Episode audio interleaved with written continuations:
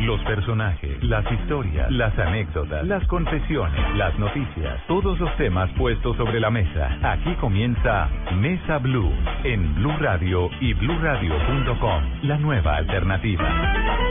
Tengan ustedes muy buenas tardes, bienvenidos a Mesa Blue. Saludamos a todos nuestros oyentes de Bogotá, Medellín, Cali, Barranquilla, Cartagena, Armenia, Tunja, Neiva, Villavicencio, en fin, Bucaramanga y todos los que nos oyen a través de blurradio.com y de sus teléfonos inteligentes. Vamos a hablar hoy del tema petrolero. ¿Qué está pasando con la industria petrolera del país? ¿Qué pasa con los precios de la gasolina? ¿Por qué cuando en los países baja la gasolina en Colombia la reducción no es eh, clara, no la recibimos tanto? ¿Qué se puede esperar del sector petrolero? ¿Viene o no una crisis para el sector petrolero? ¿Se están yendo o no los inversionistas petroleros? En fin, una gran cantidad de temas que nos tocan a todos, nos tocan a todos como usuarios del sector petrolero, no solo, por supuesto, en gasolina, sino en múltiples otros productos que recibimos a diario y que usamos a diario. Me acompaña hoy mi colega, quien maneja todos los temas económicos de Blue Radio, mi compañero de Data y FX, Víctor Grosso. Felipe, buenas tardes, muchas gracias por la invitación. Don Víctor, buenas tardes. Y bueno, hemos traído pues a la persona que sabe del sector petrolero, el eh, doctor Francisco Llorea, el presidente ejecutivo de la Asociación Colombiana de Petróleos, así se dice, ¿no?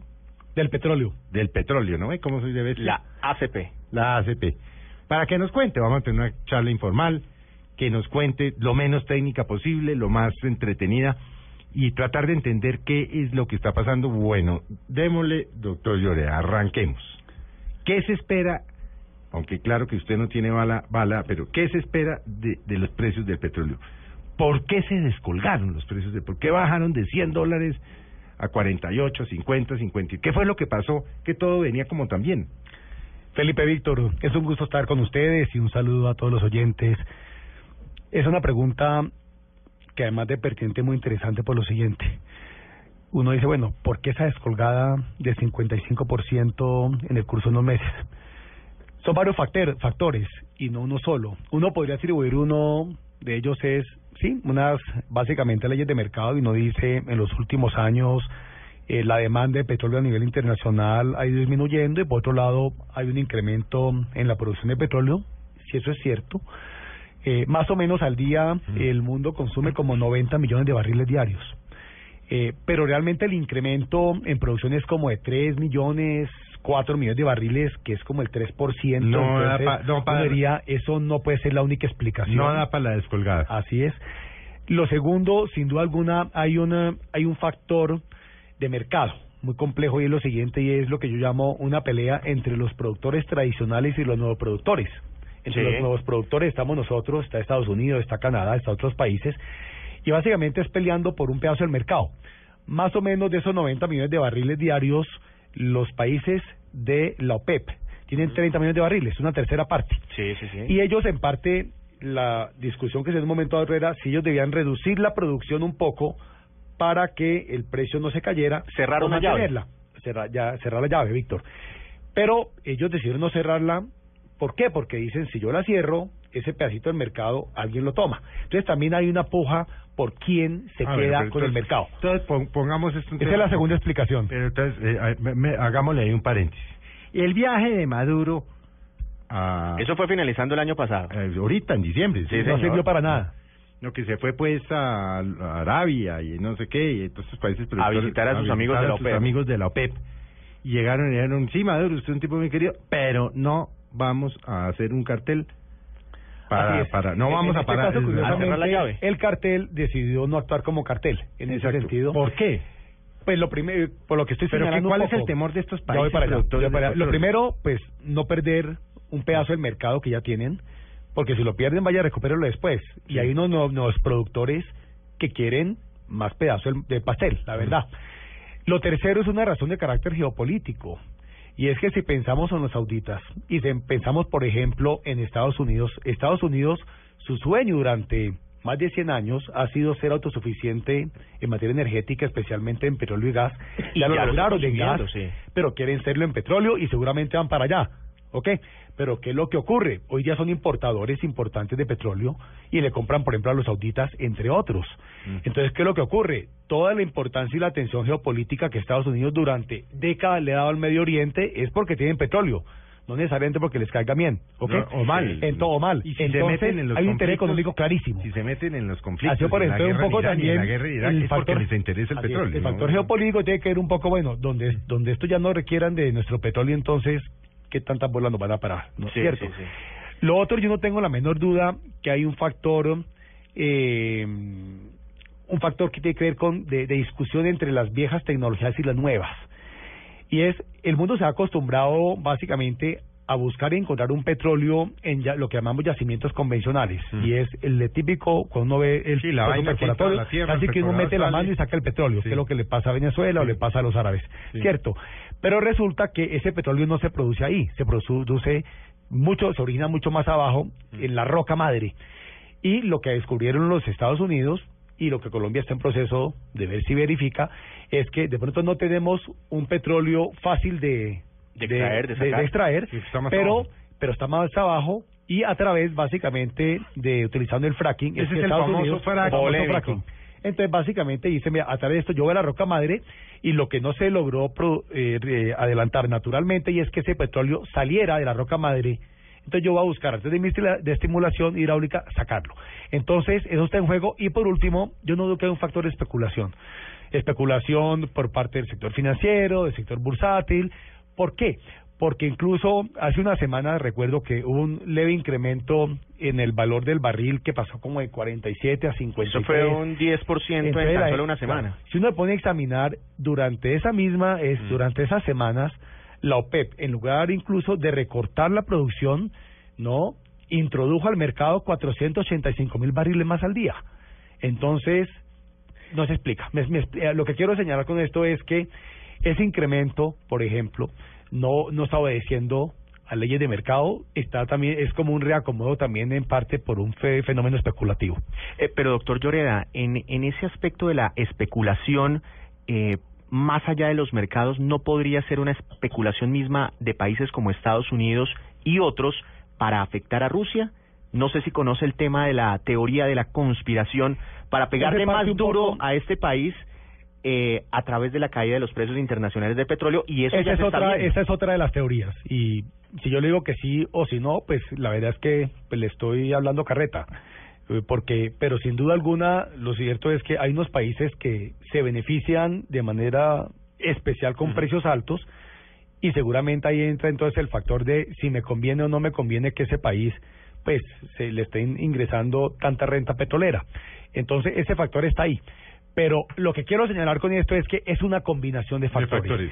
Mm. Y, eh, y por eso no solo el, eh, el, eh, el, el, rebote del precio y ver eh, en qué momento se empieza a nivelar, cuándo, eso depende de varios factores. Yo creo que lo importante... ¿En qué están los gringos? Creo que Yo tengo la impresión de que ellos ganan con cara y ganan con sello. Porque por un lado, pues ellos han logrado avanzar muchísimo, básicamente con, con la estimulación hidráulica. Mm. Eh, y yo creo que han logrado eh, en las últimas eh, décadas básicamente ir perfeccionando la tecnología.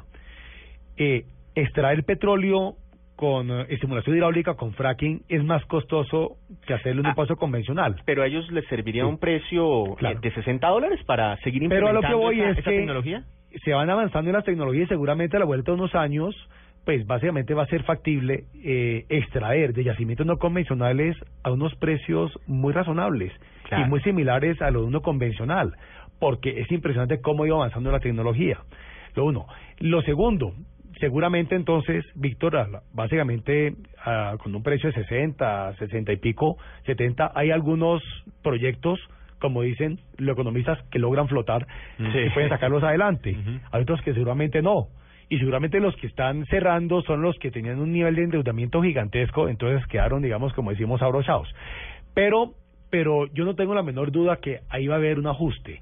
Y por otro lado, pues Estados Unidos también le cae perlas básicamente la caída en el precio del petróleo, porque eso a su turno termina ayudándole a impulsar su economía. Ah, claro, las empresas. La logra además que su moneda, entonces una moneda mucho más fuerte, y Estados Unidos pues va a tener unos crecimientos en los años venideros que yo creo que el presidente Obama no se los imaginó. Entonces, en este momento yo creo que está en una situación interesante Estados Unidos, eh, donde, repito, eh, no se ve tan afectado como uno creería porque va a tender a ajustarse. Sí. Lo segundo, se beneficia el crecimiento y ese mismo crecimiento es el que le puede permitir seguir viendo a ver cómo logra hacer autosuficiencia. Y ahí, Felipe, llegamos a un tema de cómo, cómo estas esas noticias del petróleo muy técnicas No, es que es muy técnico el impactan tema, sí. los bolsillos de los colombianos, porque estamos hablando de, de que la subida del dólar está originada básicamente por esa caída en los precios internacionales del petróleo y esa subida en los precios del dólar, pues ya ve usted cómo afecta No, a pues muchos de los a compradores, de- a muchos de los consumidores. Eh, ¿Cuántas clases de petróleo hay? Porque es que uno vaya a hablar del pesado y del no sé qué. y entonces que es que lo sacan a, eh, en... eh, de- uno oye, pues usted, pero usted me va a corregir, pero uno oye, por ejemplo, que Pacific Rubiales lo saca abajo en el meta y esto, pero entonces que tienen que coger unos camiones y llevarlos en el pesado a una refinería al otro lado del país que es en Cartagena. ¿Es- ¿Esa vaina cómo es? A ver, Felipe, De manera, manera muy más- sencilla, más pensemos básicamente posible. en, eh, pensemos como un arco iris. Y Sí. básicamente tenemos desde un crudo que es muy liviano, entonces también es muy fácil de sacar, es muy fácil de transportar, hasta Pero- crudos to- muy pesados. Cuando estamos pesados, estamos, pens- pensemos básicamente casi una melcocha. Sí. Como un ¿cierto? arequipe. Casi como una más o menos. Y el, y el liviano es como un vaso de agua. Es complicado, entonces te- tienes que ver, entonces o le inyectas agua o le Claro. inyectas gas Sí. o ver cómo cómo diablo lo sacas y transportarlo, entonces es necesario mezclarlo básicamente con otros líquidos porque si no entonces a través del oleoducto no va a lograr pasar. Entonces hay toda una gama. Y dependiendo entonces, pues también del tipo de yacimiento es así. En otros casos, por ejemplo, Colombia para- produce qué tipo de petróleo? Nosotros te- principalmente liviano, pero también tenemos pesados. Sí. Venezuela tiene muchos pesados, por ejemplo. Sí. ¿ok? Ahora, por ejemplo, ¿qué es interesante? El petróleo no viene solito. Usualmente el petróleo viene acompañado, viene con agua y viene con gas. Entonces, usualmente también ahí viene todo un proceso para sacarle el gas. Ese gas se puede aprovechar. Eh, por otro lado, ¿qué hago con el agua?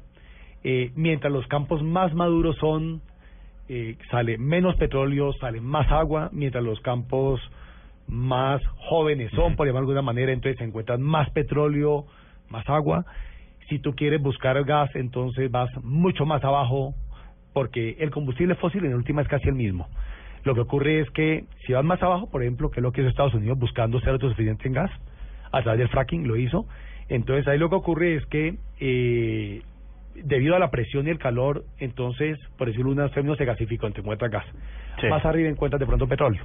Entonces, pero cada yacimiento es distinto, y es distinto en tierra, es distinto en mar, eh, pero ese es más o menos... Pero todos, perdón, eh, Víctor, todos tienen una utilización diferente. Así es. Uno es el de la gasolina, otro es el de los pero betunes, unos son más costosos sacarlos que otros. Sí. Y es mucho, por ejemplo, es mucho más costoso eh, ver uno cómo logra extraer crudos pesados porque necesita entonces utilizar otras técnicas, ver entonces, entonces cómo logras, eh, como cuando uno, si uno se va a tomar, eh, si, si uno tiene un recipiente que está totalmente cerrado y quiere tomar el líquido adentro y le abre solo un huequito, Mm. ¿cierto? No Entonces, sale. pues no le sale, tiene que abrirle Pues otro para que, tiene que abrirle otro, con un hueco a ver cómo le tiene que abrirle otro para que le entre aire y empuje lo que Claro. se va a tomar. El, ah, y el caso de la leche o- condensada. Ok, listo. El caso de la leche condensada. que habría, que, abrirle dos huequitos. Que había, si no, no le abren un huequito, los dos huequitos para soplar Así por uno y Similar ocurre. Entonces, hay que Ah. piense en la leche condensada como si fuera crudo pesado. Sí. Entonces, en esos casos, usted necesita ver cómo logra, cómo logra, entonces, ver cómo logra. Facilitar que algo empuje el petróleo que va a sacar. Para que el otro salga. Claro, hay otros que salen simplemente con usted. Chuza y sale. Chuza y sale. Sí. Entonces, cada campo es distinto. Claro, eh, doctor Lloreda, ¿tenemos reservas petroleras para cuántos años? Las reservas petroleras dependen un poco de la producción. Si nuestra aspiración es producir un millón de barriles al día, nosotros tenemos, y es simple aritmética, tenemos menos 2.400 millones de barriles en reservas. Sí. Se llaman reservas probadas o P1. Son las probadas, certificadas, 2.400 millones. 50 millones de barriles. Si esos 2.450 millones uno lo divide por 365 días, Sí. que es un año, y lo divide Sí. por un millón de barriles, te da para 6.6 años. Uy, ¿y, ¿Y eso no preocupa? Claro que sí. Las decir, probadas. Las probadas. Lo Las que sabemos que hay, que sabemos que hay. Son 6.6. las probables y otras las posibles Sí. y las que ya se imagine las que quiera. Sí. ¿Ok? Entonces, por ejemplo, una de las grandes preocupaciones que nosotros hemos tenido es cómo, cómo lograr incorporar más barriles a las reservas. Porque son reservas por muy pocos años. Le doy un ejemplo. Nosotros tenemos 2.450 millones de barriles en reservas probadas. México, o menos 24.000, o sea, 10 veces la nuestra. Mm. Venezuela, eso dicen los vene- básicamente, básicamente algunos en Venezuela, puede ser menos, puede ser más, 240 mil, o sea, 100 veces las nuestras, ¿ok? Mm. Entonces, ¿cómo lograr incorporar, para poder producir hay que tener reservas? Sí. Entonces, ¿cómo lograr incorporar reservas? Haciendo exploración. Exploración es trabajo de sísmica, eso es perforando pozos, y por eso una de las principales preocupaciones que tenemos en esta coyuntura es porque en momentos de crisis, Pues, las empresas lo que se hacen apretaron es, el cinturón. eh, ser selectivos en las inversiones y e invertir en, en lo que tienen certeza les, les produce caja, que son campos productores. Y lo que terminan Van dejando sacrificando- de lado la exploración. terminan sacrificando la exploración. Mm. Pues uno de los temas que estamos revisando con el ministro de Minas es cómo logramos incentivar la exploración. Le doy un ejemplo. El año pasado, lo que las compañías tenían programado en pozos, pozos exploratorios, era un poco más de 200 pozos exploratorios. Se terminaron perforando 113. Lo que tienen programado para este año son 96 pozos. Programado. Sí. Que O no sea, necesariamente 200 y los van a pico hacer. que no necesariamente van a hacer. Por contratos con la NH tienen una obligación en torno a 80 y pico pozos. Mm. Pero a lo que voy es, no, si nosotros queremos realmente, eh, que es lo que llamo la, como la, la revolución de las reservas en Colombia, e incorporar las reservas que el país necesita para poder producir a futuro como lo estamos haciendo, necesitamos más o menos perforar entre 200 y 230 pozos al año por cinco años. No. ¿Ok? Entonces, esto lo que significa es que estamos frente a un escenario donde, salvo que tomemos unas medidas audaces, visionarias, que es un poco lo que estamos revisando con el gobierno, eh, lo cierto es que pues vamos a tener un declive en producción Mm. y ese declive va a ser prácticamente inevitable, especialmente a partir del año 2016. ¿Qué tanto logremos atenuarlo? Pues va a depender un poco de muchas ¿Y decisiones. cuánto, eh, perdón, cuánto le vale a una empresa petrolera? Debe haber un promedio, porque no a todas les debe costar lo mismo por la ubicación, por el tipo de exploraciones. ¿eh? Producir un barril de petróleo, tener un, llenar como- un barril de petróleo. Esa es como la pregunta de millón y le voy a decir por qué, Felipe. Usted lo ha señalado. Uno, Porque es que uno un los poco- oye a los amigos petroleros que tengo pocos. No. Pero yo soy amigo suyo, no, Felipe. No, no, No sí, soy petrolero, pero no, no, represento pero usted representa a los petroleros, pero uno les oye a los petroleros decir, hermano, es que con el barril a 40 no le da, no nos da. Y Sí. que- queda uno como loco. Y Y no le, nos da, no nos da. Le voy a dar lo siguiente, para que me entiendan lo siguiente. Para eso depende de uno lo que qué números le mete, le carga el barril.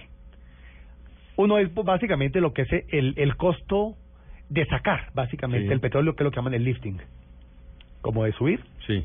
Otros son los costos operativos, costos operacionales, por ejemplo, del campo. Si usted le metió la compañía de seguridad, si usted le metió entonces el casino para que puedan almorzar, eh, el alquiler entonces de los dormitorios, eh, entonces eh, el transporte, costos operativos. Sí. Lo otro son básicamente lo que ya conocemos como el CAPEX, que es básicamente la inversión de capital, que fue en los equipos iniciales, la inversión, tal, tal, tal, tal. Eso se los mandan Claro, al, al claro. Entonces, hay casos en los cuales básicamente la, digamos, los costos de capital o ya están básicamente amortizados o no se los cargan básicamente al barril o si se los cargan. Usualmente, entonces uno encuentra como un rango entre 30 y 60 dólares. Mm. ¿Qué ocurre? Sí, es cierto, hay casos en los cuales cuánto le cuesta básicamente sin contar transporte, digamos, todo lo que es el lifting más los costos operacionales y le dice, mira, esos son de pronto 40 o son 35, Sí. depende del campo. Pero ahí viene cuánto cuesta el transporte. Mm. Y el transporte te puede costar entre 12 dólares Dependiendo si es por y 20 viaducto. dólares el barril. Entonces, nosotros tenemos, la verdad sea dicha, eh, operar en Colombia no es barato. Entonces, si una empresa le dice, yo no puedo con 40, pues seguramente créale. Pero va a depender, otros le dicen, vea, yo sí logro flotar. Entonces va a depender también, Va a depender también del campo. Le doy un ejemplo. Eh, si usted tiene, usted tiene un pozo y a través de ese pozo usted está sacando, por decir algo, 10 mil barriles día, pues usted entonces los costos los distribuye en 10 mil barriles día. Pero si es un, un pozo y usted saca, por decir algo, mil barriles o mil quinientos Mm. de ese pozo, entonces ese barril es más costoso comparado con el otro. ¿Me Claro. explico? Entonces, Sí, sí, sí, por eso, por eso, ese es como esas preguntas que uno dice, a ver, ¿por dónde empiezo la respuesta? Porque depende, depende del proyecto, depende de cómo, de, de que le esté cargando al barril, dependiendo de si ya le metió en el transporte, depende si usted está más cerca de un oleoducto o no Sí. si oleoducto todo. está más cerca del pu- del puerto o no. Entonces depende de muchas cosas. Pe- pero, pero- cada empresa tiene sus números. Pero, doctor Lloreda, nos deja muy preocupados. Petróleo para siete años, reducciones en las inversiones, mm, digamos una actividad exploratoria no lo suficientemente grande. ¿Qué pasa en siete años si se nos acaban las reservas? ¿Tenemos que importar y se nos suben los precios de los combustibles? A ver, dos cosas, Víctor. La, la primera es, es decir, no sería el escenario en el cual en el séptimo año, ¡pum!, se acabó el petróleo. No. ¿Qué es lo que ocurre? Lo que va a eh, empezaría a pasar es que la producción empieza a caer, ¿cierto? Los estimativos, básicamente, de la CP es que si nos quedamos cruzados de brazos y no hacemos nada, vemos que a partir del año 2016 va a empezar una caída en producción, que al año 2018 puede ser, podemos llegar, pasar de un millón treinta y pico mil barriles que estamos produciendo Hoy. hoy día a 785 mil barriles y al año 2022 básicamente como a 750 mil barriles. En ese momento lo que vemos es que volvería una curva ascendente, pero dependiendo de qué pasa con no convencionales Sí. y fracking y qué pasa con todas las inversiones costa afuera que están haciendo. ¿Ok? Eh, por un lado. Ahora, que esa caída se puede atenuar, claro que se puede atenuar.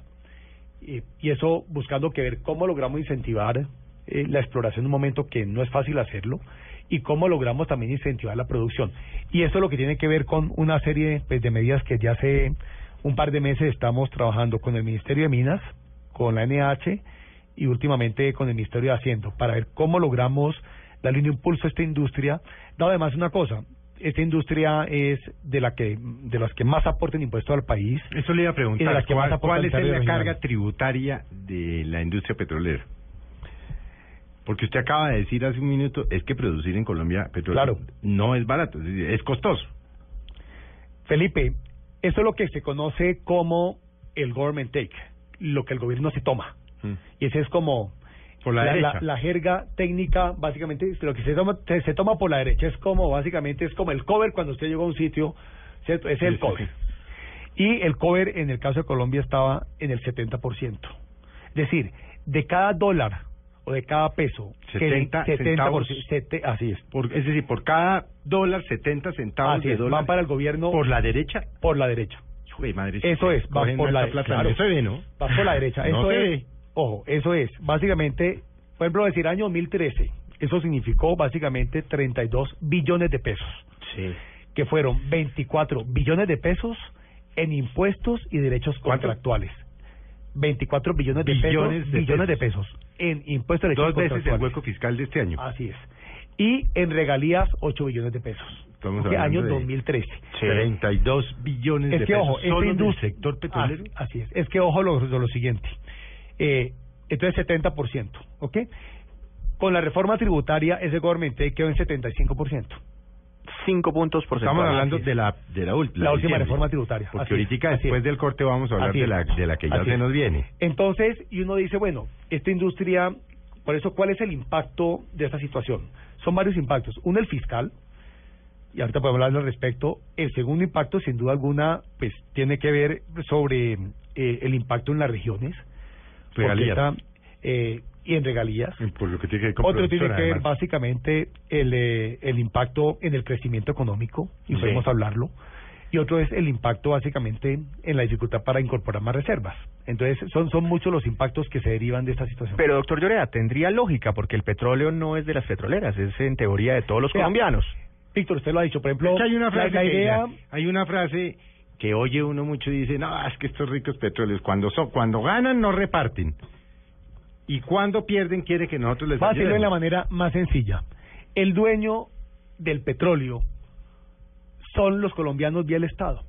Es decir, aquí, por ejemplo, cuando yo escucho, no, es que la idea básicamente del, del texano que viene, o básicamente, aquí lo que tenemos es firmas nacionales, extranjeras, mixtas, grandes, medianas, pequeñas, estatales, privadas y privadas, de todas partes, que ¿qué están haciendo? Pues básicamente están trabajando principalmente, ¿para qué? Para los colombianos. Bueno. Porque 70, 75% de cada peso, de cada dólar que le ingresa a la industria va para el Estado. Así de sencillo. Bueno, vamos a hacer un breve corte, como verán, no es no es halagador lo que lo que se viene. Vamos a seguir con el doctor Lloreda en unos minutos. Sigan con nosotros en Mesa Blue. Ya regresamos con Francisco José Lloreda en Mesa Blue.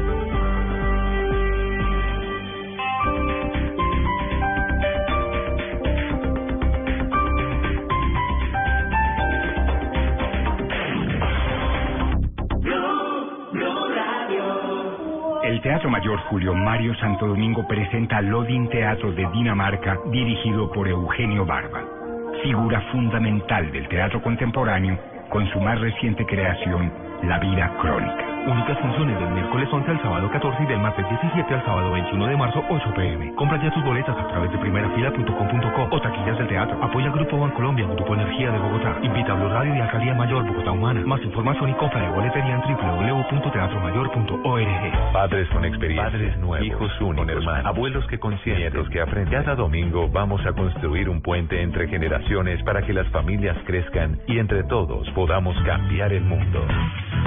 Generaciones Blue, un espacio del ICBF y Blue Radio, con testimonios, guías, expertos e invitados que nos ayudarán a mejorar la vida en familia y las relaciones entre sus miembros. Pues yo muchas veces he dicho, mami, ¿ves por qué eres así conmigo? ¿Por qué no eres así con Juan José? Porque todo lo malo yo y él no. Entonces ella dice que es que porque yo nunca le hago caso, nunca me porto ¿Y nunca le haces caso? Pues muchas veces no. Generaciones Blue, este domingo desde las 8 de la noche. Generaciones Blue, estamos cambiando el mundo. Una alianza de Blue Radio y el Instituto Colombiano de Bienestar Familiar. Generaciones Blue, por Blue Radio y bluradio.com. La nueva alternativa. El Teatro Mayor Julio Mario Santo Domingo presenta Lodin Teatro de Dinamarca, dirigido por Eugenio Barba, figura fundamental del teatro contemporáneo con su más reciente creación, La Vida Crónica. Únicas funciones del miércoles 11 al sábado 14 y del martes 17 al sábado 21 de marzo 8 pm. Compra ya tus boletas a través de primerafila.com.co o taquillas del teatro. Apoya Grupo Bancolombia, Grupo Energía de Bogotá. Invita a Blue Radio y Alcaldía Mayor Bogotá Humana. Más información y compra de boletería en www.teatromayor.org. Blue Radio presenta, presenta el primer GPS para ubicarse en la radio. En la radio. Primero, Encienda el radio. segundo, Corra 40 números a la izquierda. tercero, Se equivocó. Corrió poco. Baje otros 10. cuarto, está ubicado en Blue Radio, la nueva alternativa. Ahora que está ubicado, disfrute de todo el fútbol en Blue Radio, la nueva alternativa. El domingo, Nacional Uniautónoma, Cali Millonarios, desde las 4 y 30 de la tarde. Y recuerde, No se pierda, siga las coordenadas para poder disfrutar todo el fútbol. Blue Radio, la nueva alternativa. Este GPS es propiedad de Blue Radio. Solo lo encuentra en los 96.9. No se equivoque.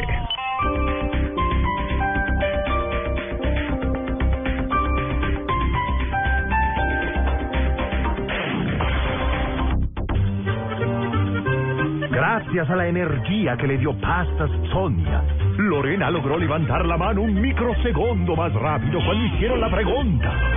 Por eso el día de reunión de padres, la profe habló muy bien de ella y sus papás le regalaron el MP3 con el que iba cantando un día que un manager la descubrió. Y la volvió famosa. Pasta Sonia, sabor y energía que te hacen mejor. Continuamos con Francisco José Lloreda en Mesa Blue.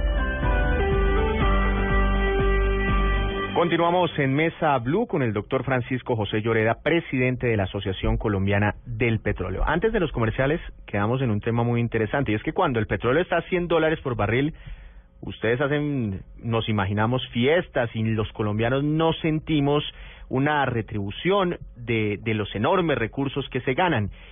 Y sentimos que se quejan mucho cuando los precios caen. ¿Realmente qué va a pasar a corto plazo con ese descenso en los precios internacionales, con las regalías que ustedes eh, les pasan a, a, a los colombianos, al Estado? ¿Y cómo pinta este tema de la nueva reforma tributaria? Usted decía que estaban tributando entre un 70% de, de, de, de los ingresos. ¿Qué va a pasar? ¿Cuál es el panorama? Víctor, esa es la percepción, y la percepción de estos tipos cuando les va bien, eh, a nosotros no, no, no nos va tan bien, y cuando nos va mal entonces se quejan. Sí, ¿cómo es que es la frase? ¿Cierto? Eh, Pero, privatizan las ganancias y socializan las pérdidas, es que dicen, ¿no? pero el punto cuál es, eso no responde a la realidad. Es decir, ¿por qué? Ya lo estaba señalando. Cuando de cada peso que le entra, un porcentaje que es del 70% va a terminar siendo el 75% va para el Estado. Eso significa que si a la industria le va bien, le va bien al país. Y si la industria le va mal, le va mal al país, que es lo que está pasando en este momento, ¿cierto? Esa es la realidad. Entonces, por eso, en épocas de precios altos, wow, claro que las empresas se benefician. Wow, claro que se beneficia el Estado. Ahora, ¿qué le ocurre a las empresas? Y esto en parte es lo que explica por qué en los últimos 10, 15 años hemos tenido un incremento en producción. Porque cuando hay precios altos, también las empresas arriesgan más. Claro, mete- y se mete más la mano al bolsillo, claro. se mete la mano al bolsillo y arriesgan más. Y esto pensando en constituir reservas y pensando luego en entonces para poder producir. Entonces, en cambio, cuando los precios son bajos, las empresas se aprietan, tienen que ser selectivas y dicen, no, yo aquí no corro tantos riesgos, ¿cierto? Porque no sé qué me va a pasar. Eh, y en este caso, entonces, pues también nos afecta a todos. Lo primero. Lo segundo, es importantísimo lo que ha sido el, el impacto de, la, de esta industria en las regiones. En regiones eh, con muchas complejidades y donde uno verdaderamente quisiese que se estuviesen desarrollando otros sectores, ojalá con más dinamismo que el sector petrolero, porque cuando el sector petrolero le va mal, entonces se afecta en las regiones. Solo el año, el año antepasado y el año pasado similar, en compra de bienes y servicios. En las regiones petroleras de Colombia se invirtieron treinta y pico mil billones de pesos. ¿Cierto? En programas de responsabilidad social empresarial, más de 700 mil millones de pesos. Partes son obligatorios, partes son voluntarios. Envías 300 mil millones de pesos sin contar las regalías. Entonces, pues por eso también la preocupación que tenemos frente a algunas de estas regiones, por eso también algo que hemos planteado es miremos con el gobierno cómo logramos tener en la mano estas regiones en un momento, un momento como este. ¿Se están yendo las empresas petroleras de Colombia? No, yo creo que el término no es que se van. Por ejemplo, el otro día yo escuché incluso una discusión una vez en Blue, ¿cierto? No, claro, es que ahorita nos van a hablar de una estampida. No, no hablamos, no es estampida. Básicamente lo que ocurre es que las empresas, eh, unas se aprietan y se recogen en sus inversiones. Y otras se maman y se van. Y otras, otras básicamente de pronto fiestas. tienden a, vienen de pronto procesos de adquisición y de fusiones, otras de pronto entrarán en venta, o venden un proyecto, venden un campo, ¿cierto? Eh, por un lado. Y lo otro también de las casas matrices a veces, entonces simplemente dice- le dicen, vea, a usted le recorto en 30% básicamente inversiones.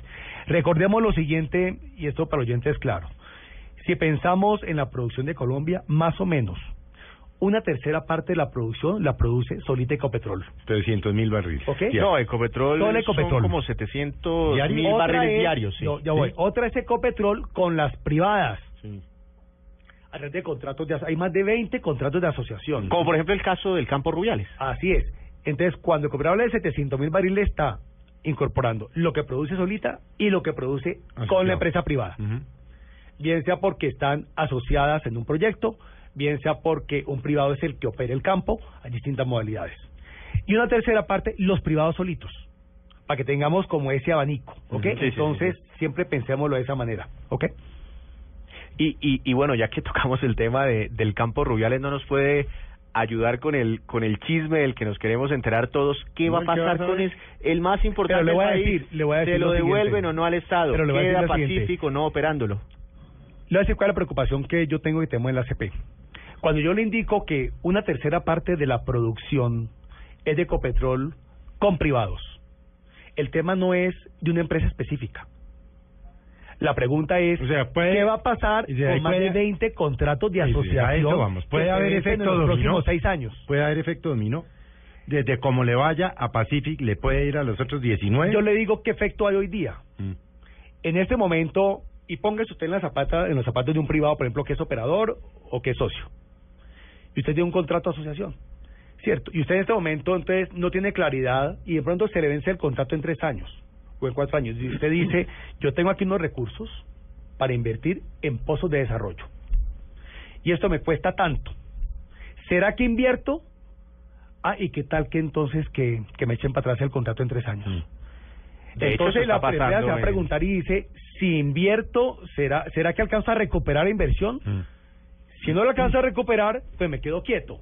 ¿Quién sale perdiendo? Todos los colombianos. ¿Qué pasó Porque con- no se avanza con esos pozos de desarrollo. ¿Pero qué pasó Entonces, con- nosotros, ¿qué es lo que hemos señalado básicamente de la asociación? Es, básicamente, es muy importante definir básicamente cuál es la política en materia de contratos de asociación, porque no es el caso de una empresa, no, de un campo, no, es el caso de que en este momento una tercera parte de la producción del país está básicamente, depende de contratos de asociación que en los Pero- próximos años se van a ir venciendo. Y esas empresas están duditativas sobre si invierten o no invierten porque no saben si alcanzan Pero ¿qué pasó con que Colombia tenía fama internacional de ser un país que respetaba su normatividad y respetaba sus contratos y que había estabilidad jurídica? Se lo digo porque obviamente para poderlo entrevistar usted pues llamé a eso que yo a los amigos petroleros y muchos me dicen, hermano, es que aquí ya no sabemos qué va a pasar.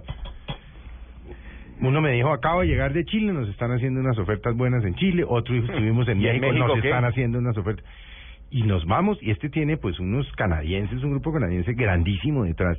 Entonces esos fondos de inversión, pues que usted conoce, dijo, aquí no, es que no sabemos, hermano, qué va a pasar, no sabemos si mañana nos suben los impuestos, no no sabemos si nos va a cambiar la regla del juego, no sabemos si firmamos contratos y después no los respetan. ¿Qué pasó con eso en este La estabilidad jurídica durante años fue un gran impulsor de Pero ¿por qué se varias cambió? ¿Qué industrias fue lo que y también de esta. Por supuesto que en ocasiones tenemos inquietudes al respecto. Entre los temas que estamos trabajando y revisando con el ministro de Minas es el que por ningún motivo pongamos en telejuicio eh, la estabilidad y la claridad en las reglas del juego, porque eso nos haría mucho daño. Pero, pero está pasando, es que se lo digo por lo que yo veo, como le digo, esta gente dice, no, hermano, es que aquí ya no, yo, yo, no, no, vamos a meter aquí estos, y hablan de unas cifras, pues todos hablan de unas cifras, 80 millones, 200 millones, 300 millones, 500 millones de dólares, dicen, no, nos vamos, es que esto no, no, no, esto aquí no hay con quién hablar, los ministros no saben en qué se andan, por qué se está generando pero no es solo el sector petrolero, ¿por qué, por qué esa sensación entre estos, entre estos empresarios? Porque eso no genera, no está bien. Felipe, esa es una de los de, la, de las inquietudes No, que yo eh, permanentes. que La correcto.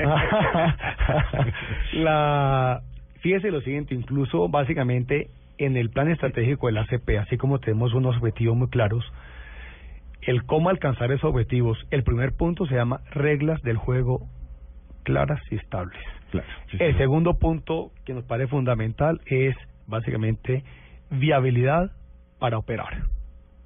Ese es- ¿Sí me entiende? Porque esos son básicamente, digamos, como dos, dos anclas fundamentales, básicamente para esta industria para poder progresar. Bueno, hay otro tema, doctor Lloreda, y este sí se siente en la, pues, en muchas familias, en muchos hogares, y es el tema del gas, porque allá nos está llegando ese servicio, gas eh, natural eh, domiciliario. Usted puso el dedo en la llaga hace unas horas diciendo que vamos a tener que comprar gas del exterior en un par de años. ¿Eso qué tanto nos tiene que preocupar Perdón, mi en términos... ¿El gas solo viene cuando viene acompañado del petróleo? No, podríamos- no sé. no, no. No, es una exploración no, no, distinta no, y son unas reservas distintas. Las pero, de gas. pero, por ejemplo, ¿qué ocurre? Básicamente, por ejemplo, en algunos de los proyectos costa afuera, Mm. eh, se va en busca de petróleo o gas, lo que haya, y de Mm. pronto encuentras petróleo y gas mezclado, Mm. o de pronto encuentras solo petróleo, o mucho petróleo, poquito gas, o solo gas. Entonces depende básicamente de lo que encuentres básicamente. Bueno, pero la Pero- pregunta de Víctor es, ¿Se va a acabar el gas en un par de años en Colombia? porque es que uno oye al yo doctor creo que Eduardo debemos- Pizano, cuando alguien dice, es que aquí se va a acabar el gas, y Eduardo Pizano, que es el que representa, ¿cómo se dirá? Los- Naturgas. Sí, Naturgas. Es el gremio de los eh, ¿Se llama así? productores y sí. ¿Los gaseros? Eh, de los productores y Ah, transportadores de gas. No, y entonces distribuidores. dice, y distribuidores. entonces dice, no, no, no, eso no es cierto, eso, tenemos reservas, eso aquí no sé qué. La verdad es que Salió un poco como a desmentirlo usted y se armó una. Yo una creo que polémica. aquí se, creó, se ha creado una confusión en dos conceptos, que ustedes me lo van a entender todos claramente. Uno es la autosuficiencia en gas. El otro es el abastecimiento en gas del país. Mm. Lo que está en riesgo en este momento es la autosuficiencia en gas. ¿Qué significa eso? Que si nosotros le tomamos una fotografía hoy a las reservas probadas de gas, esas reservas probadas nos indican que tenemos más o menos hoy 1.150 millones de pies cúbicos de gas y que empieza a declinar en promedio en el país como 5% anual. Y en la costa atlántica 17% anual. ¿Ok? ¿Eso qué significa? Que si no logramos incorporar reservas de gas al país, es decir, si nos quedamos con lo que tenemos hoy día, a partir del año 2018 Sí. vamos a tener que importar gas para el país y a partir del año 2017 para la costa atlántica.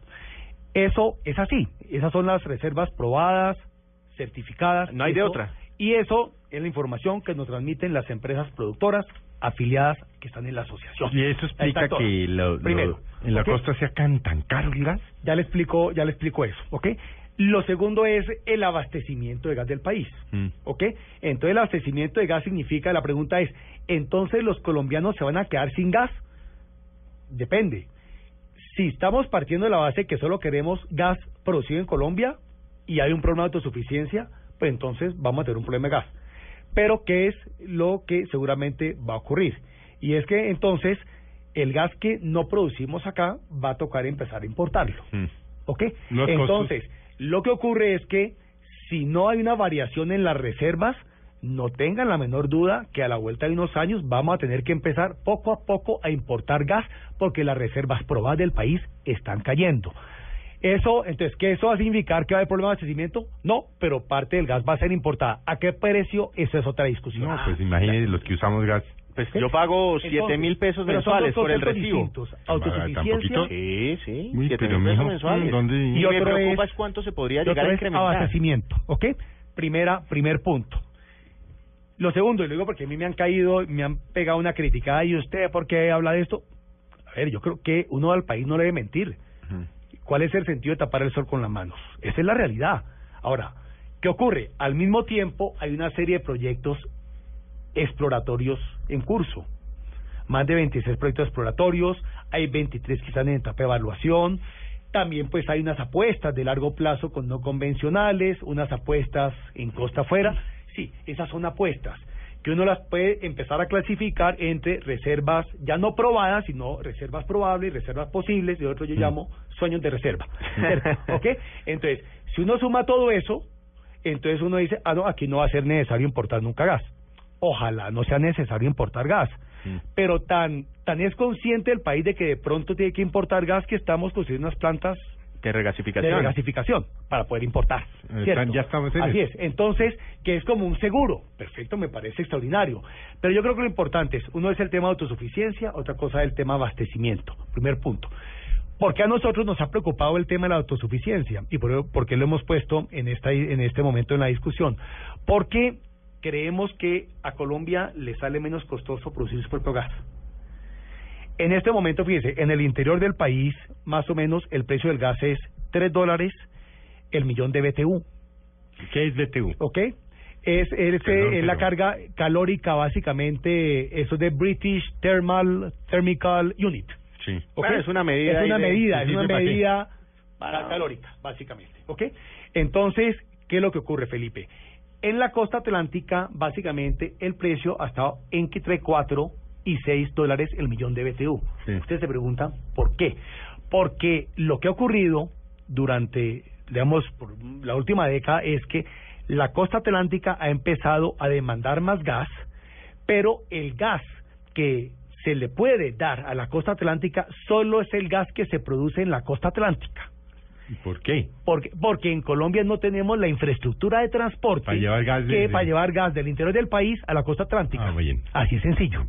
Entonces, por eso lo que hemos planteado en toda esta discusión es, vea señores, no veamos, o sea, miremos el tema de manera más integral y estructural. Claro, como país. Como país, y aquí vamos a tener que ver cómo logramos en un momento dado resolver las deficiencias de tra- transporte y acceso a transporte gas. Porque si eso estuviese resuelto, no estaríamos hablando de problemas Claro. de incrementos en la costa. Claro. Entonces, ¿qué es lo que acá pasa? Que la costa hoy día hay un incremento en la demanda por las térmicas, por la industria, también por los hogares, y es entendible, el gas es un, es un combustible extraordinario. Pero ¿qué ocurre? Que este de dónde sale este gas? Básicamente de los campos de la Guajira que tienen un de- una, una declinación en producción de 17% anual y ese gas se está acabando. O sea, ya son campos viejos. Son campos viejos, llevan 30 años básicamente, esos Mm. campos están acabando. Entonces nosotros, ¿qué es lo que hemos indicado básicamente? Y es, vea señores, es muy importante, es, o sea, uno puede validar, es entendible la inquietud, el malestar por el incremento en los costos del gas en la costa atlántica. Sí, eso es válido. Pero por otro lado, la pregunta es que el gas más costoso es el que no tenemos. Entonces, sin perjuicio de que se busque llegar básicamente, digamos, un acuerdo, que es un acuerdo entre privados, para ver si se puede atenuar o no esa alza del, del gas básicamente en la costa. Y, y yo tengo la impresión que hay la disposición de la voluntad para llegar a unos acuerdos, unos entendimientos. Lo fundamental al tiempo de eso es que no vayamos a poner en riesgo la confianza para la inversión que requiere el país, para todo lo que requiere en exploración y producción de gas. Porque si hay un explorador que hoy día está diciendo, incluso está perforando un pozo esperando a ver qué pasa. Y de ahí viene la pregunta, invierto para producción, que ese es otro, eso es otro cantar. Va a decir, bueno, ¿vas a, tener, ¿vas a recuperar la inversión? ¿A qué precios? Y si el precio promedio es 4 o es 5, ¿y será que si en un y si me cambian el precio, digamos, por cualquier razón, eh, yo recupero la inversión? No. Entonces, entonces ahí nuevamente... ¿Pero ese precio quién lo cambiaría? ¿El gobierno? Claro, ahí, por ejemplo, de toda la discusión que está dando ahorita, ahí lo importante, por eso repito, Víctor, es es muy importante que los acuerdos que se lleguen, y yo no, es decir, y, y- y- es decir, es, es imposible ser indiferente frente a lo que está pasando en la costa atlántica.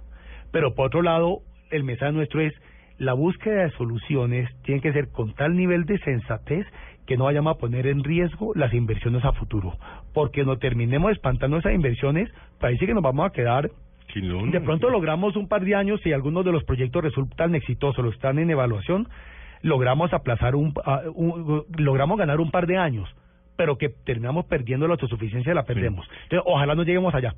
Véngale, eh, ¿por qué, por qué a nosotros no nos baja la gasolina? La...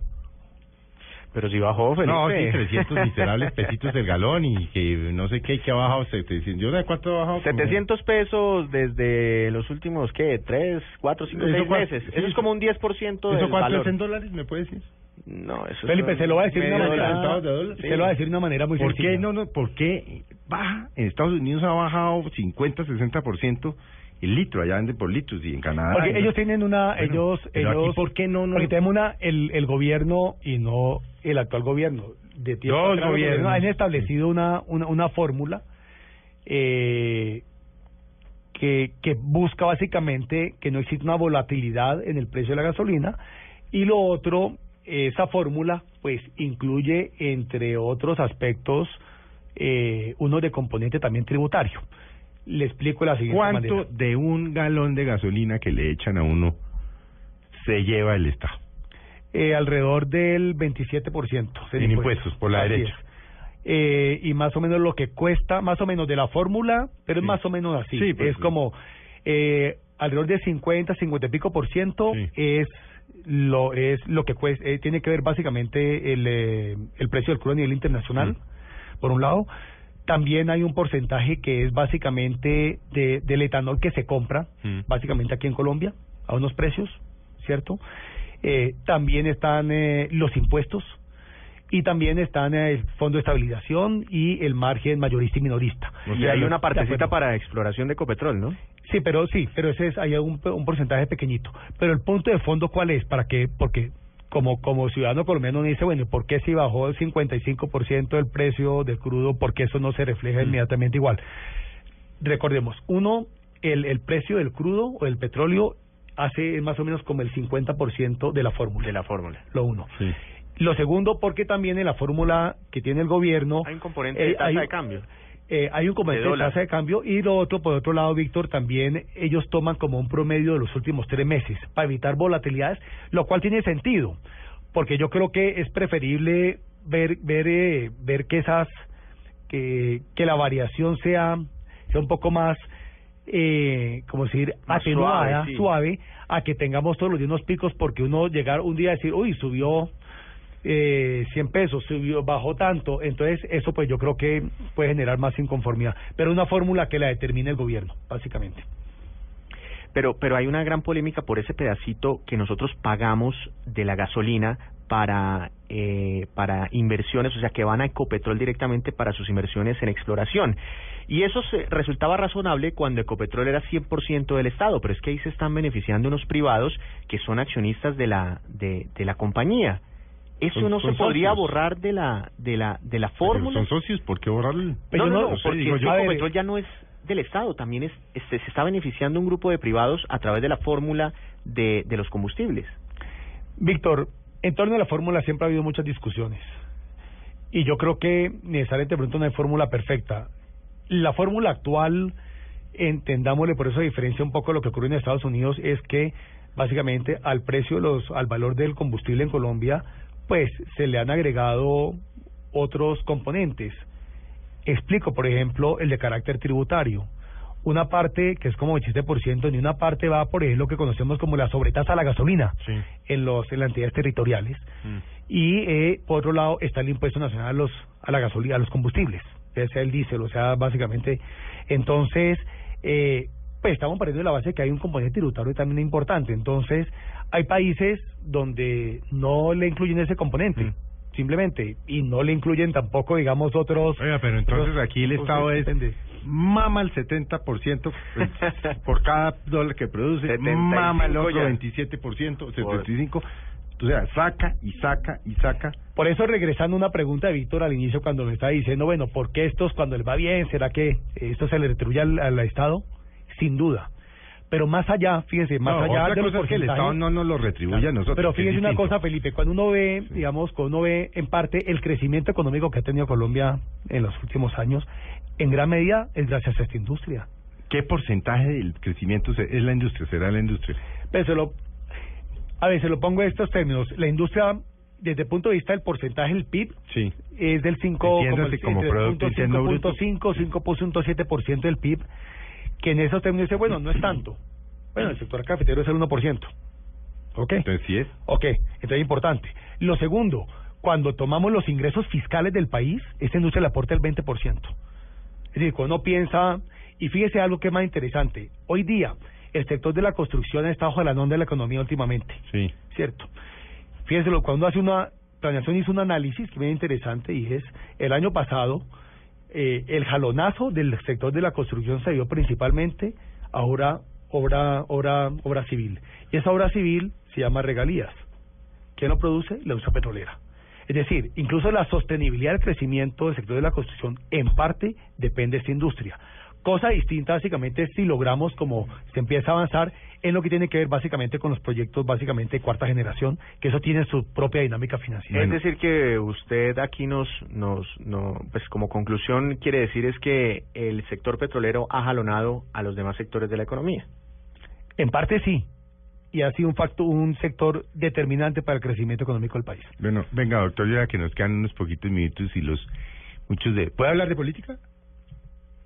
Depende. En su condición. No, no, no, es que muchos de los oyentes del Valle nos dicen que por qué no le preguntamos sobre, sobre, brevemente sobre su percepción de lo que va a pasar en Cali y en el Valle ahora en las elecciones. Que cómo, que cómo está viendo usted la vaina. Enredada ya por la A cara. ver, eh, sí, enredada en qué sentido, No, no, Felipe. pues- Yo tengo la impresión que, que veo como que el debate político no ha arrancado en Cali y en el Valle, a la espera un poco de unas decisiones de carácter político.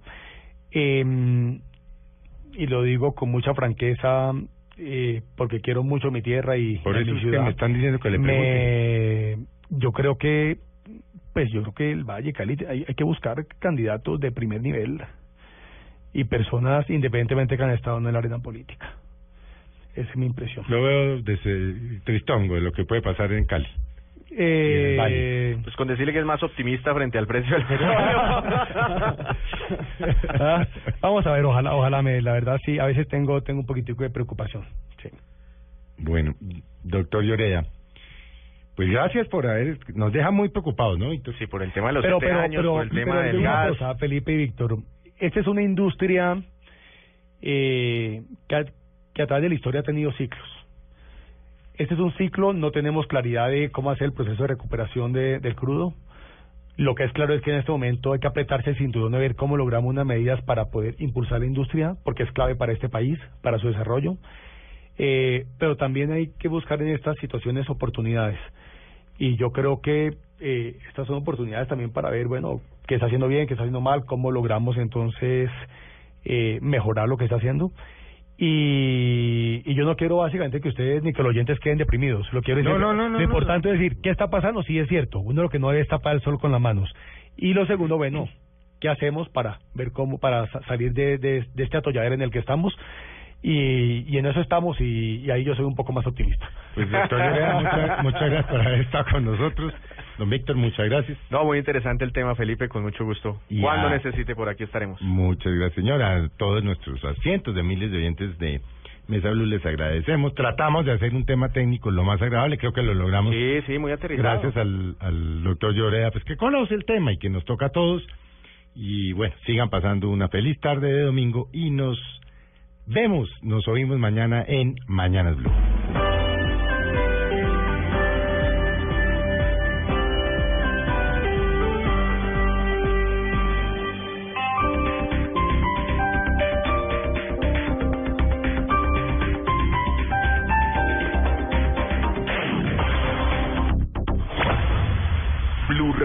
presenta, presenta el primer GPS para ubicarse en la radio. En la radio. Primero, Encienda el radio. segundo, Corra 40 números a la izquierda. tercero, Se equivocó. Corrió poco. Baje otros 10. cuarto, Ya está ubicado en Blue Radio, la nueva alternativa. Ahora que está ubicado, disfrute de todo el fútbol en Blue Radio, la nueva alternativa. El domingo, Nacional Unión Autónoma, Cali Millonarios, desde las 4 y 30 de la tarde. Y recuerde, No se pierda, siga las coordenadas para poder disfrutar todo el fútbol. Blue Radio, la nueva alternativa. Este GPS es propiedad de Blue Radio. Solo lo encuentra en los 96.9. No se equivoque. El Teatro Mayor Julio Mario Santo Domingo presenta Lodin Teatro de Dinamarca, dirigido por Eugenio Barba, figura fundamental del teatro contemporáneo con su más reciente creación, La vida crónica. Únicas funciones del miércoles 11 al sábado 14 y del martes 17 al sábado 21 de marzo 8 pm. Compra ya tus boletas a través de primerafila.com.co o taquillas del teatro. Apoya Grupo Bancolombia, Grupo Energía de Bogotá. Invita a Blue Radio y Alcaldía Mayor Bogotá Humana. Más información y compra de boletería en www.teatromayor.org. Padres con experiencia, padres nuevos, hijos únicos, hermanos, abuelos que consienten, nietos que aprenden. Cada domingo vamos a construir un puente entre generaciones para que las familias crezcan y entre todos podamos cambiar el mundo. Generaciones Blue, un espacio del ICBF y Blue Radio, con testimonios, guías, expertos e invitados que nos ayudarán a mejorar la vida en familia y las relaciones entre sus miembros. Pues yo muchas veces he dicho, mami, ¿ves por qué eres así conmigo? ¿Por qué no eres así con Juan José? Porque todo lo malo yo y él no. Entonces ella dice que es que porque yo nunca le hago caso, nunca me porto ¿Y nunca le haces caso? Pues muchas veces no. Generaciones Blue, este domingo desde las 8 de la noche. Generaciones Blue, estamos cambiando el mundo. Una alianza de Blue Radio y el Instituto Colombiano de Bienestar Familiar. Generaciones Blue, por Blue Radio y bluradio.com. La nueva alternativa. El Teatro Mayor Julio Mario Santo Domingo presenta Lodin Teatro de Dinamarca, dirigido por Eugenio Barba, figura fundamental del teatro contemporáneo con su más reciente creación, La vida crónica. Únicas funciones del miércoles 11 al sábado 14 y del martes 17 al sábado 21 de marzo 8 pm. Compra ya tus boletas a través de primerafila.com.co o taquillas del teatro. Apoya al Grupo Bancolombia, Grupo Energía de Bogotá. Invita a Blue Radio y Alcaldía Mayor Bogotá Humana. Más información y compra de boletería en www.teatromayor.org.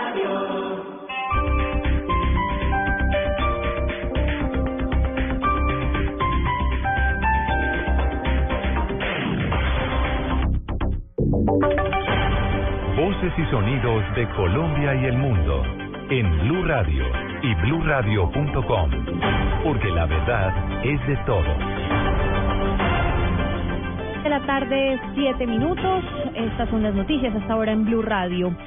En diálogo con Blue Radio, el ex magistrado Nilson Pinilla aseguró que el presidente de la Corte Constitucional, Jorge Pretelt, debería renunciar, pero no tiene la dignidad para hacerlo. Esto es lo que acaba de asegurar en un diálogo que eh, tuvo con nosotros hace pocos minutos. Los detalles los tiene Julián Calderón. El expresidente de la Corte Constitucional, Nilson Pinilla, aseguró a Blue Radio que el escándalo de corrupción que hoy salpica al actual presidente de este tribunal era cuestión de tiempo para que ocurriera, pues él ya había advertido sobre las posiciones de Jorge Pretel y otros magistrados. Que había que tener un especial escrutinio sobre el magistrado Jorge Pretel y Alberto Rojas, porque asumían posiciones que daban una idea muy dolorosa de que no estaban actuando en derecho pues yo creo que debería renunciar, pero él no tiene la dignidad para hacer eso. Yo creo que él debería renunciar y es insólito, eh, realmente que produce dolor que cuatro compañeros de él, conociéndolo, le hubieran puesto ese honor de tanta exigencia de ser el presidente de la Corte. Pinilla asegura que es papel de la opinión pública y de los medios de comunicación mantener el debate e impulsar las investigaciones,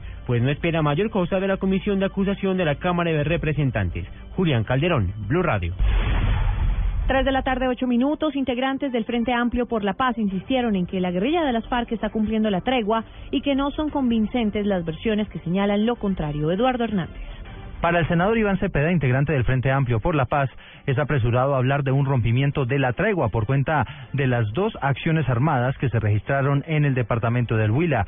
Dice él que es necesario que se investigue cuáles fueron las circunstancias de los hechos y si en realidad se le pueden atribuir a esa guerrilla. Las FARC no han hecho ningún anuncio en el que señalen que van a romper el cese unilateral al fuego y la situación en la que estamos hoy es eh, hace ya prácticamente eh, dos meses y medio en la que las FARC han respetado su compromiso de cese al fuego unilateral. Las autoridades hasta el momento solo han confirmado que las FARC fueron las responsables de un ataque a uniformados en límites entre los departamentos de Huila y Cauca en un hecho que se presentó después de unos combates. El ataque con granada a una estación de la policía en zona rural de Neiva aún no ha sido atribuido oficialmente a esa guerrilla. Eduardo Hernández Villegas, Blue Radio. Eduardo, gracias. La Feria Internacional de Arte Contemporáneo Arco en Madrid concluyó con un saldo muy positivo para el, arte latinoamericano que tuvo a Colombia como oponente eh, país invitado y un interés muy especial por las nuevas tendencias creativas de los españoles. Desde España, Silvia Patiño. El presidente Juan Manuel Santos uh, finalmente clausuró la Feria de Arte Contemporáneo Madrid 2015, que reunió aproximadamente 250 artistas y también galeristas. El mandatario aseguró que esta es una prueba más del buen momento que atraviesan las relaciones entre Colombia y España, pero además uh, pues habló de ese apoyo de España a la cultura colombiana. Lo importante de esto es cómo hoy Colombia, España nos une la cultura, nos une la economía, nos une la política. Son dos países que cada vez eh, se fortalecen sus relaciones y por eso para mí es un gran motivo de, orgullo y de satisfacción haber podido estar aquí en esta clausura de este evento tan importante. El presidente Juan Manuel Santos estará más adelante en el Estadio Santiago Bernabéu, donde presenciará el partido entre el Real Madrid y el Villarreal. Habrá anuncios importantes con respecto al Real Madrid. Silvia Patiño, Blue Radio. Volvemos a noticias del país. Ya fueron identificadas algunas de las cuatro personas que fueron asesinadas en el municipio de Remedios, en el departamento de Antioquia. Lo último sobre este caso con Laura Mora. Las autoridades continúan con las investigaciones para saber la razón por la que fueron asesinados cuatro hombres de una misma familia en la vereda Pueblo Nuevo del municipio de Remedios en el nordeste antioqueño. Ya tres de los cuatro personas asesinados fueron identificados. Ellos eran Jesús Emilio Chavarría, quien era el padre de 68 años, Jesús Emilio Chavarría Morales, el hijo de 25 años, y Ferleison Fuentes, de 18 años. Hasta el momento se desconoce la identidad del joven de 19 años, quien también fue víctima en esta masacre. El gobernador gobernador de Antioquia, Sergio Fajardo, se refirió al hecho. La barbarie, y es lo que nosotros decimos, no tenemos todavía los detalles juiciosos de sobre qué ocurrió. Como siempre, especulaciones, un territorio donde está el ELN, hay bandas criminales, pasa de todo y se convierte en un infierno. Se espera que las autoridades den con los responsables del hecho en Medellín, Laura Mora, Blue Radio. Noticias contra reloj en Blue Radio. 3 de la tarde, 12 minutos, noticia en desarrollo. El vuelo de hoy, Bogotá-Washington, de Avianca, que salió de la capital del país a las 9 y 52 de la mañana, tuvo que regresar de emergencia al aeropuerto El Dorado como medida preventiva ante la indicación de temperatura de uno de sus motores cuando estaba despegando. Nuevamente aterrizaron a las 12 y 50 en Bogotá, cambiaron de avión y de tripulación saliendo nuevamente para Washington hacia las dos y media de la tarde. Estamos atentos, el rey Juan Carlos de España este lunes tendrá una visita de tres días a Washington en donde mantendrá contactos en el Banco Interamericano de Desarrollo y participará en la inauguración de un festival sobre la cultura ibérica. 3 de la tarde, 12 minutos para la ampliación de estas noticias. Consulte nuestra página web blurradio.com.